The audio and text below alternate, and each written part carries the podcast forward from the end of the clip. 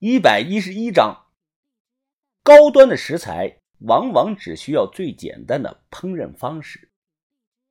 早餐店内，二手音响放着欢快的歌曲，一勺秘制的红油浇在刚出锅的抄手上，老板又撒了一把小葱，顿时是香气扑鼻。我吹了两口，放进嘴里一个抄手，妈的，太辣了！这是什么辣椒啊？呛到我了！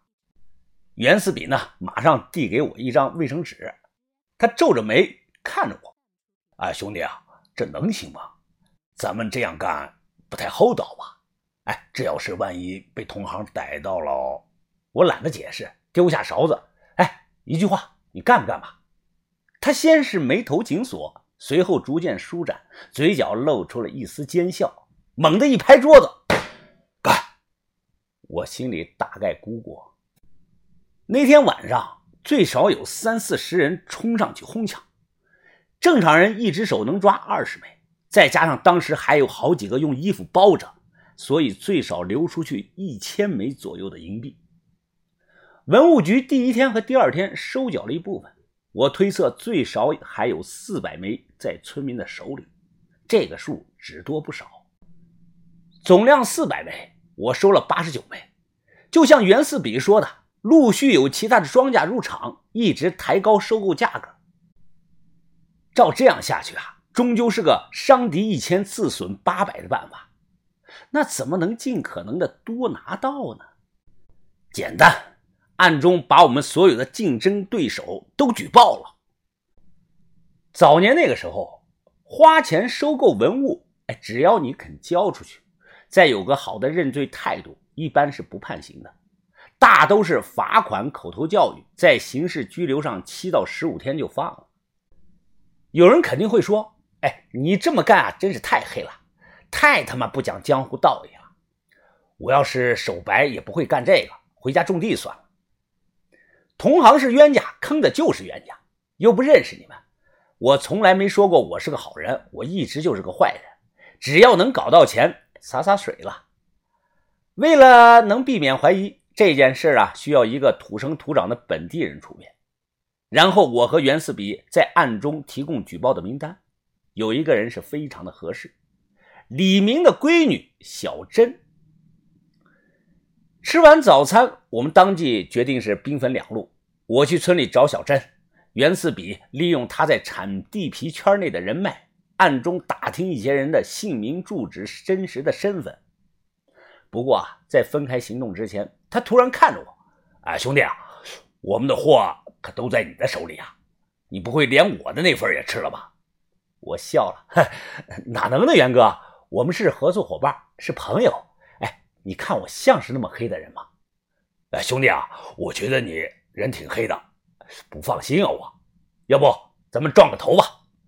我一愣，想想：“哎，可以啊，撞头。”是旧社会江湖人之间的一种保证手段，就像后来小孩子们之间流行的那个拉钩上吊一百年不许变的形式是一样的。也不用什么祭品，找了个没人的地方，土里呢埋了三根香烟。我们呢先拜天，再拜地，然后啊跪到地下，用自己的额头砰撞了一下对方的额头，这个呢就叫撞头。起来后，我叫了他一声大哥。他叫了我一声小弟，随后我们是哈哈大笑。一个多小时后，我到了李明家的门口，伸手敲门，恰巧啊是小珍开的门。怎么是你？快进来！你疯了？大白天敢来我们村？不进去了，你出来一下，我有件事想请你帮个忙。找我做什么？文物贩子？哎，我可先说好了，我不会帮你们收银元的。我看了院子里一眼，反手带上了门。哎，我不叫什么文物贩子，我姓向，按年纪呢，你得叫我一声峰哥。切，我才不管你叫哥呢，找我干什么？直说吧。哦，那好，我把我的计划说了。小珍听后挑着眉看着我，让我去派出所举报。我早就看出来了，但没想到你这个人怎怎么这么坏啊！我帮不了你，你去找别人吧。说完呢，他就要回去，我伸手就一把拽住了他，一推将他推的后退了几步，靠在了墙角。你你干什么？我叫我爸呀！我靠近他，指着他说：“小珍啊，这个忙你不帮也得帮。你收了我一万块钱，哎，你觉得我的钱有那么好拿吗？你你那钱那钱是你自己给我的，我给你就拿，那我给上你一坨屎，哎，你敢接吗？别装清高了啊！我知道你心底里其实是很爱钱的，你就是个拜金女。听我喊她拜金女，小珍的脸唰的白了，她嘴唇哆嗦的连连的摇头，开口否认。我我不是，我不是。我从怀中啊掏出我很厚的信封，故意打开，让他看到了信封里面。昨天刚取出来的，这里头是三万块钱。你帮了我，这就是你的。事成之后还有。说完，我直接就放到了他的怀里。小珍低着头不说话，也不表态。怎么不想要啊？那你还给我。我拽拽没拽动，因为他双手紧紧的抓着信封。我拍了拍他的头发。哼乖，这就对了嘛！喜欢钱嘛，不丢人。袁四比是个有能力的人，他做事的效率极快。凭借详细的摸排调查，他下午便给我写了一份手写的名单。名单上有二十多个人，包括姓名、年龄、家庭住址、电话、车牌号码，哎，等等吧，一应俱全。我看过后笑了：“哎呀，袁哥，委屈你了，恐怕你也得进去待上两三天。”要不提前洗个澡吧？他点了点头。嘿好，知道兄弟出不了什么大事的，东西都在你手里，我手上一枚银币也没有，怕个球啊！不过和老朋友们一块喝两天茶而已。我不是他们产地皮圈里的人，没人认识我，就是我最大的优势。我电话把小珍叫来，把信封递给了他。哎，你知不知道怎么说呀？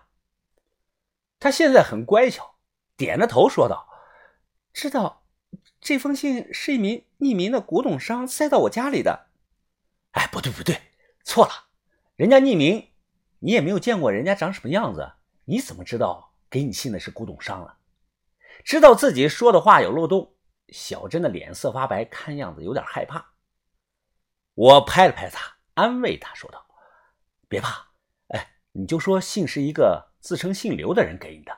天太黑，他戴了帽子和口罩，你看不清他的长相。好，我知道了。然后又和袁四比交代了一些细节问题。我开车拉着小珍开向了康定派出所。